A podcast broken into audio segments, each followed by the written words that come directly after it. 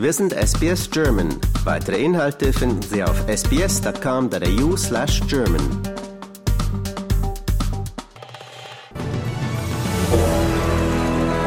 Sie hören SBS German, den Newsflash an diesem Freitag, den 7. Juli. Mein Name ist Benjamin Kantak.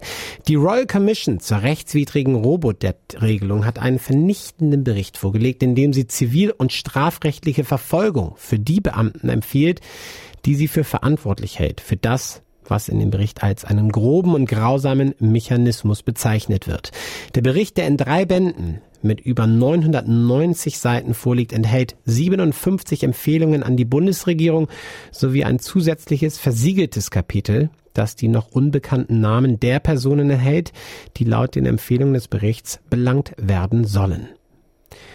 Die Bildungsminister Australiens unterstützen eine vorgeschlagene Überarbeitung der Lehrerausbildung, um den Verlust von Lehrkräften zu stoppen.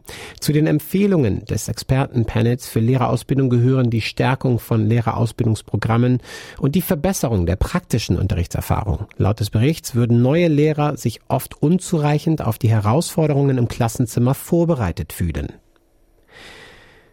Die australische Regierung hat erneut die Forderungen der Opposition abgelehnt, die Einrichtung eines Netzwerks für Kernkraftwerke in Betracht zu ziehen, während alternde Kohlekraftwerke stillgelegt werden.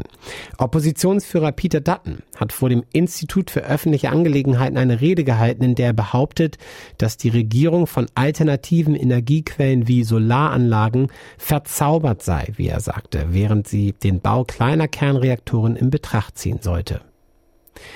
Twitter soll Berichten zu folgen rechtliche Schritte gegen Meta angedroht haben, wegen dessen neuer Twitter-Konkurrenz-App Threads. Gemäß eines durchsickernden Schreibens an Mark Zuckerberg wirft ein Anwalt, der Twitter vertritt, Meta vor, unrechtmäßig Twitters Geschäftsgeheimnisse und geistiges Eigentum zu nutzen, indem ehemalige Twitter-Mitarbeiter eingestellt wurden, um eine sogenannte Kopie oder Copy der App zu erstellen. Der deutsche Gesundheitsminister Lauterbach plant im Zuge des Gesetzesentwurfs zur Cannabis-Legalisierung ein Rauchverbot in Autos einzuführen, wenn Kinder oder Schwangere mitfahren.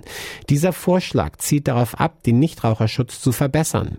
Verschiedene Organisationen wie die Kindernothilfe und die Deutsche Krebshilfe haben bereits seit längerem darauf hingewiesen, dass die Konzentration an giftigen Partikeln in Autos besonders hoch sei. Bisher ist das Rauchen mit Kindern in Autos in Deutschland noch erlaubt.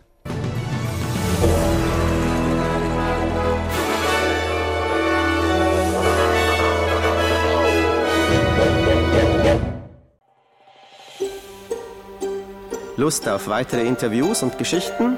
Uns gibt's auf allen großen Podcast-Plattformen wie Apple, Google und Spotify.